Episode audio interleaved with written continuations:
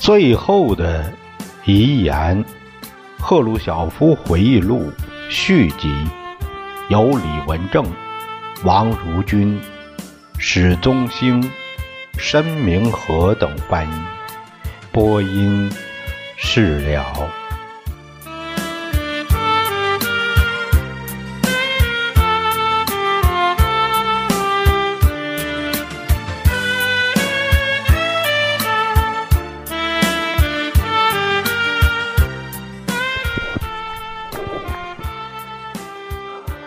我们到了农场以后，农场经理迎接了我们。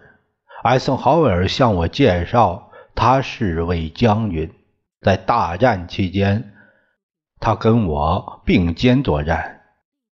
战争结束后，我建议由他经营我的农场。这个是呃陆军准将阿瑟内文斯，曾经和艾森豪威尔一起在海外服役。经理陪我参观了农场，然后我们回到住宅里面。艾森豪威尔把我介绍给他的家庭成员。我记得他的儿子和儿媳住在农场里。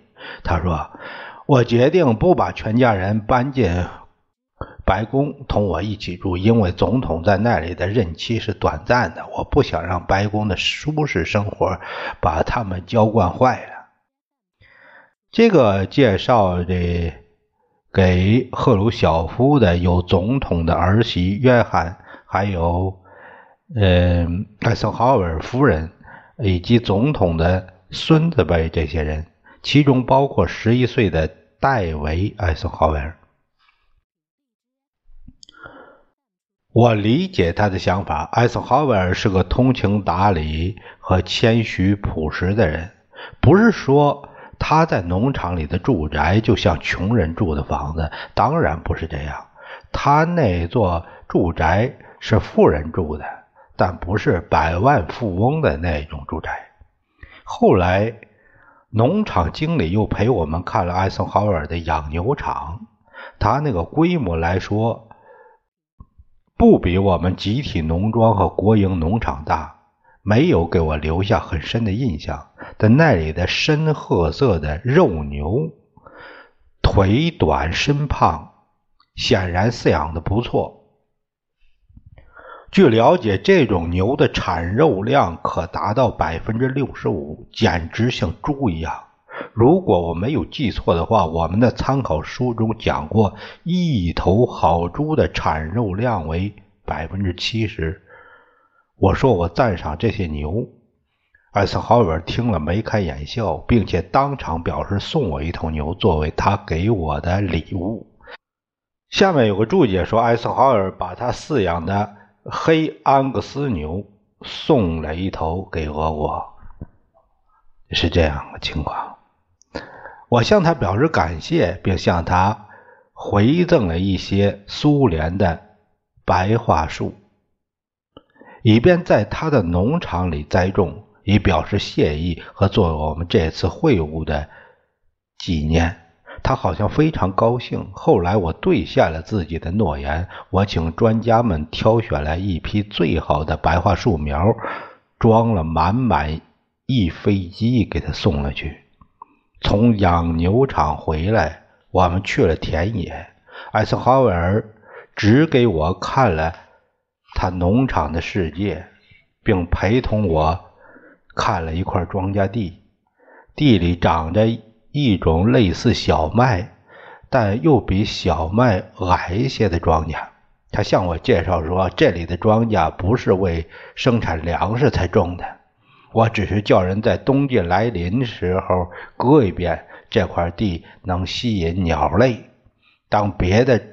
田地的庄稼收割后，松鸡、鹌鹑以及其他鸟类就会到这里来，于是我们就可以在这儿打猎，收获很大。换一句话说，他辟出了一整片地作为猎场，这太过分了。同我们革命前沙俄时代的地主相比，他是有过之而无不及。我们的地主至少还是骑着马打猎。我曾谈过托尔斯泰关于捕猎的描写，每次谈他都使我极度兴奋。这些描写对任何打猎嗜好的人都会产生同样的效果，但是艾森豪威尔的打猎方式却不同。这对像我这样酷爱打猎的人来说实在是枯燥无味。如果你肯定。有把握每隔几步就能打中一只鸟的话，那你还不如去打射程之内的固定靶子。围着农场转了一圈后，艾斯豪尔带我们回到屋里喝茶，然后便飞回了戴维营。整个旅程只用了几个小时。清晨，格罗米科和我起得很早。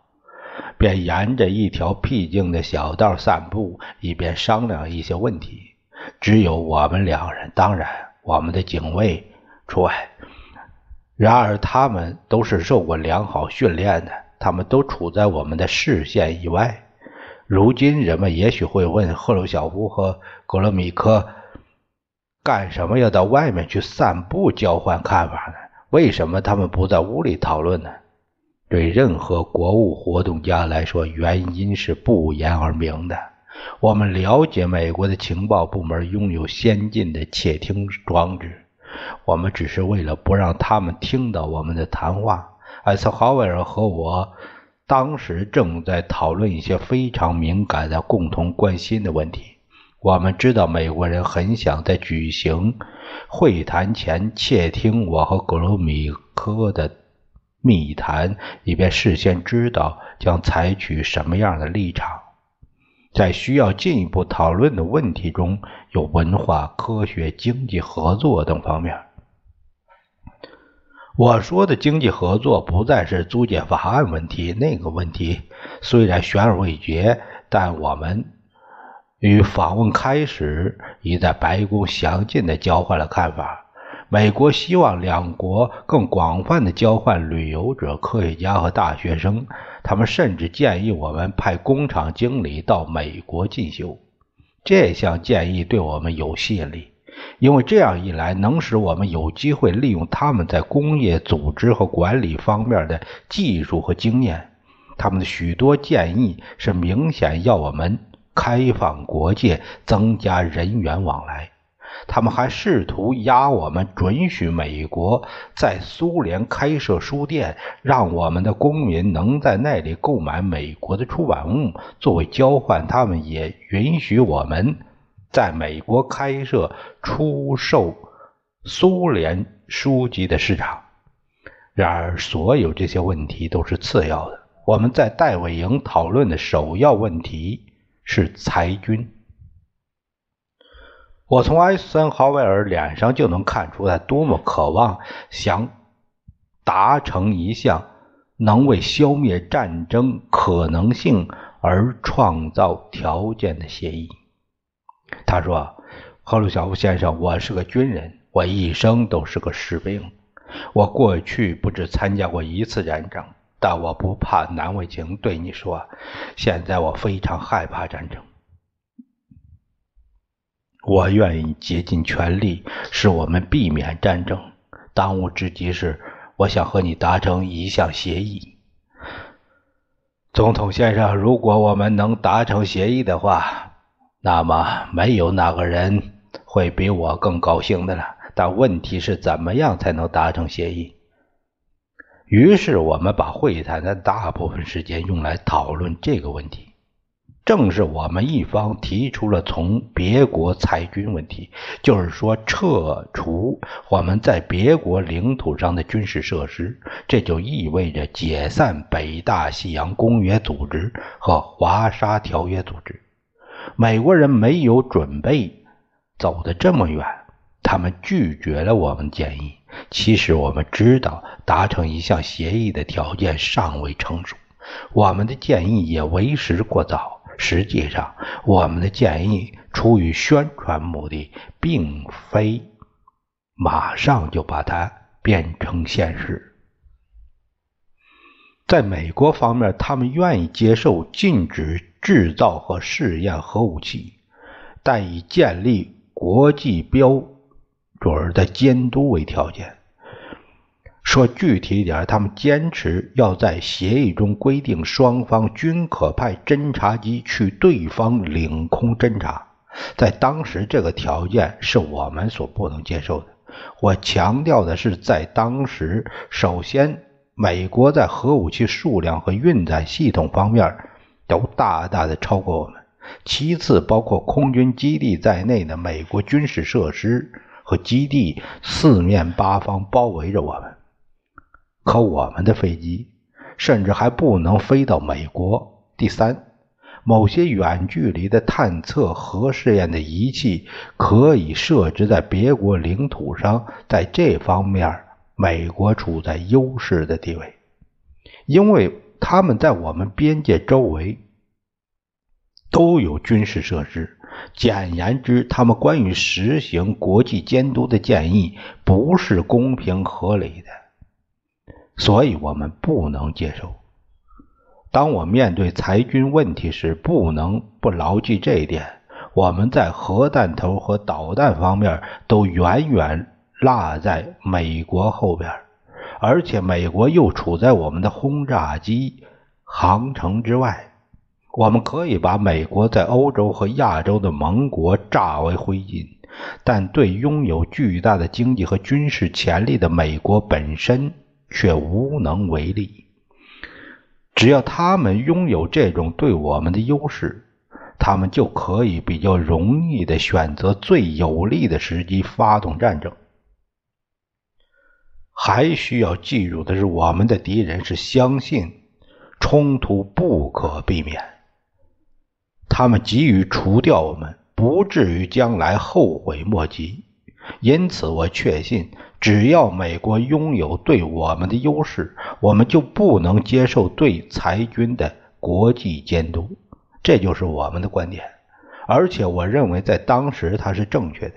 现在，我虽然已经退休了，但依然在认真的思索这个问题，而且得出的结论是：国际监督在今天是可行的，因为它具有了真正对等条件。如今对禁止武器实行国际监督不会损害我们的防卫能力。自从我担任领导职务，并和艾森豪威尔讨论这个问题以来，形势已经发生了变化。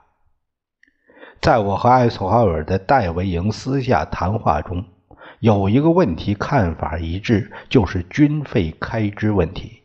我说过，我一直钦佩艾森豪尔的谦虚、理智和他多年积累的经验。格罗米科当时一定在场，美国方面也无疑有别人在场，但这回只有我们两个人一对一的发言。他提出了这样一个问题：“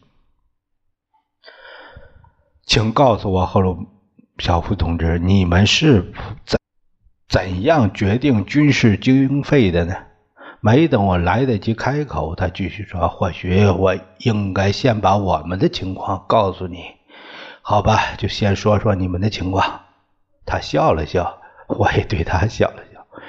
我已经感觉到他要说些什么了。情况是这样的。我们军界领导人到我这里说：“总统先生，我需要多少多少钱执行某某计划。如果我们拿不到这笔钱，我们就会落后于苏联。因此，我只好照办。他们就这样逼我拿出钱，不断的来要，我就不断的给。现在告诉我，你们那里是怎么个情况啊？” 情况完全一样。我们军事部门的一些人来说：“赫鲁晓夫同志，你瞧，人家美国人正在发展某某系统，我们同样能搞，可是得需要钱，多少多少钱。”我告诉他们，现在手头没钱，钱分配光了。他们说：“如果你们我们拿不到钱，万一发生战争，敌人就会占上风。”于是我们就继续讨论。我仔细考虑过他们的要求，最终得出这样的结论：应该支持军队，不管他们需要多少钱。然后我把这个问题交给政府，这军人的意见就被采纳了。是的，我想是这样。我们的的确应该达成一项协议，来约束这种毫无结果和纯属浪费的竞争。这正是我们梦寐以求的。我们正在尽力同你们达成一项限制军费竞赛的协议。我之所以来美国，部分原因就是看一看我们能否通过会晤达成某种谅解。但问题在于如何达成，在什么基础上达成。这才是问题所在。我当时没能达成协议，现在仍然不能达成。概括起来，我们的会晤没有产生多少成果，事实上是失败的。我们没能消除相互间的障碍，虽然我们审查了这些障碍，但没有消除。我可以说，艾森豪威尔泄气了，看上去就像一个掉进冰窟里被人救上来的人，浑身湿淋淋的。也许艾森豪威尔曾向他政府里的政治集团许过愿，说他能和我们达成一项协议。现在他希望破灭了，这也许是他为什么会如此失望。至于我本人，当然也心烦意乱。虽不像他那样严重，我不是带着任何幻想来美国的。我一直认为达成协议的条件尚不成熟。当然，我也期望达成一项协议，但不能以单方面的让步为代价。我们的谈判即将结束，我们已经失去了为打破僵局而找到一个现实出路的所有希望。除了就艾森豪威尔回访苏联一事取得一致意见以外，我们甚至不知道如何写最后的新闻公报，这就使得艾森豪威尔更加烦恼。进午餐的时间到了，这次午餐不像婚礼宴会，而像是丧礼会餐。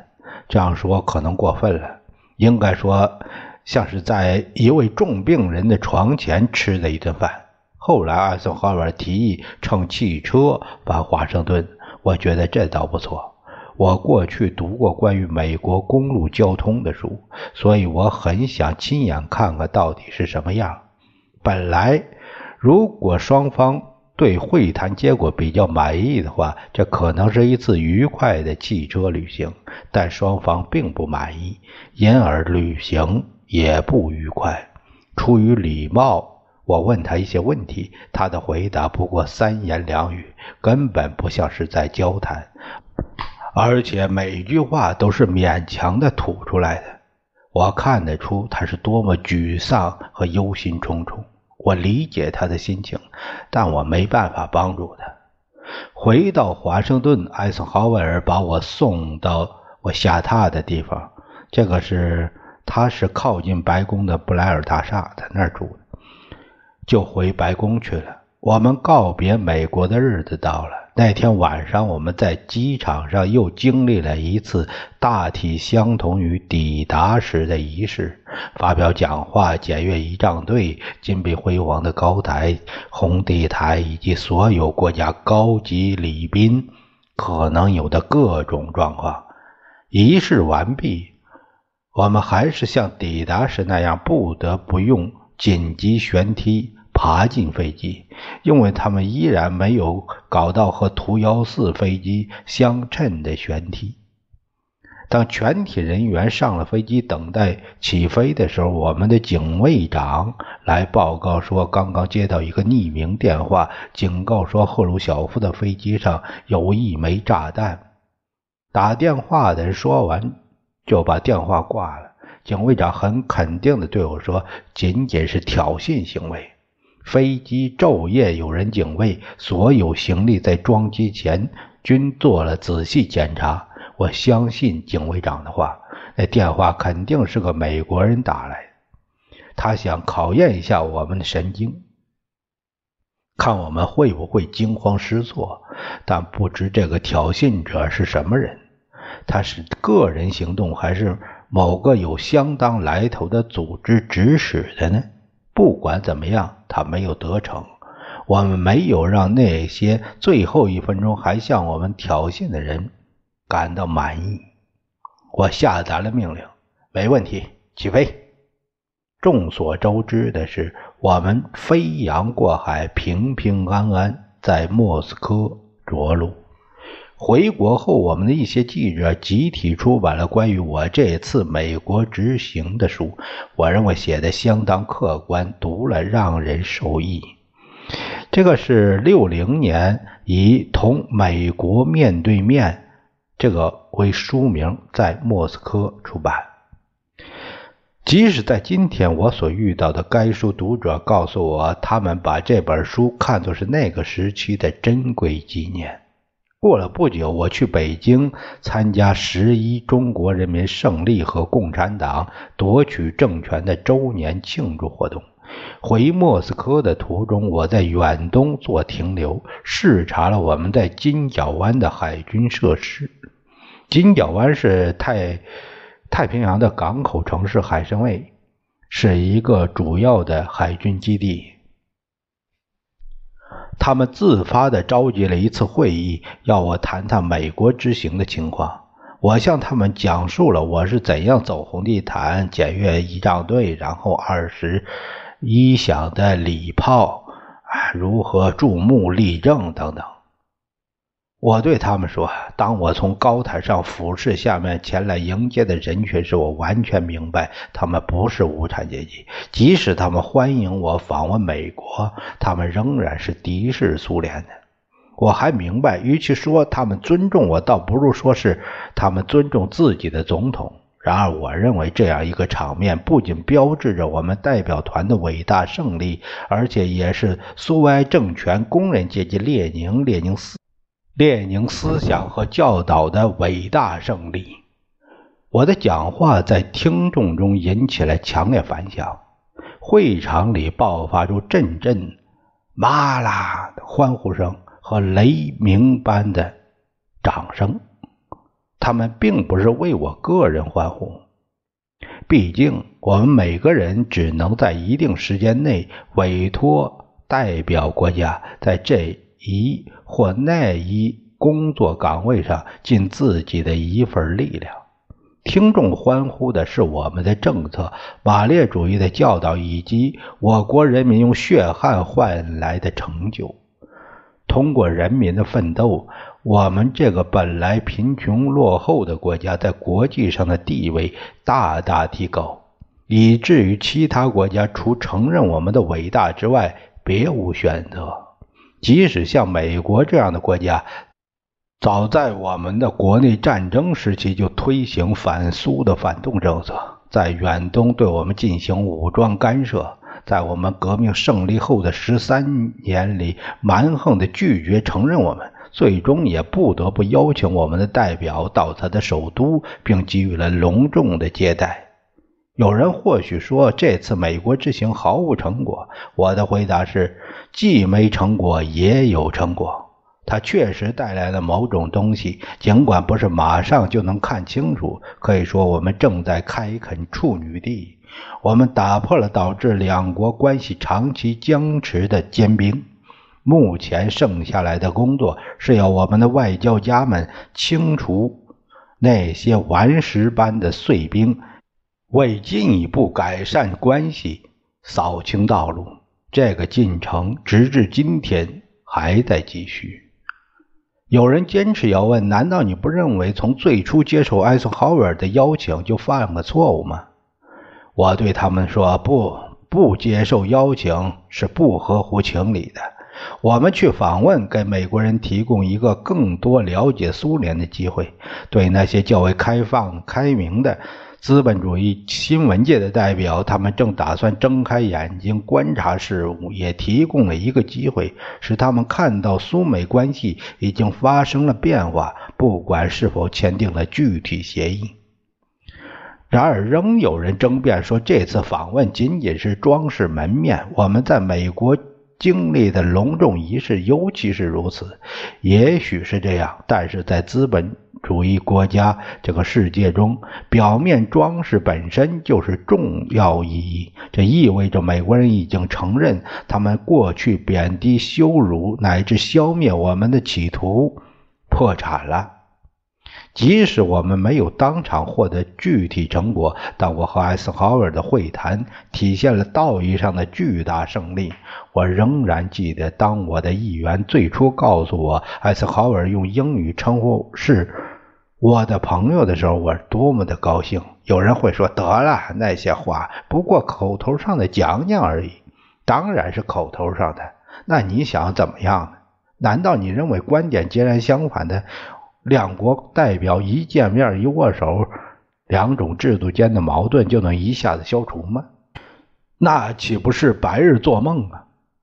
最重要的在于，在经历长期的意识形态之战之后，是美国人主动邀请我们去他们国家访问。他们休想，他们当然没有得逞，迫使我们在基本原则和国家尊严问题上让步。而相反的，通过访问和会谈，我们在世界上地位得到了加强，犹如磐石一般，有利于我们将来随时准备捍卫自己的地位。不幸的是，在我访问美国后不久，完全是由美国方面的原因，尤其是杜勒斯推行背信弃义的政策。这个是说的中央情报局的局长艾伦·杜勒斯。使两国关系突然遭到挫折，也使我非常失望。而在此之前，美国似乎表现出善意，对美国政治领袖，特别是艾森豪威尔总统邀请我访美这件事上表现的开明姿态，我们给予很高评价。我本来认为总统是真诚的，想改变他的政策，并寻求改善两国关系。然而后来却突然发生了肆无忌惮的侵犯我们主权的事件。从而导致了痛苦和可悲的失望。这个说的是，呃，U 二飞机事件，是那个，呃，就是入侵这个苏联领空高空侦察嘛，那导弹给打下来这个时间，说的这个时间。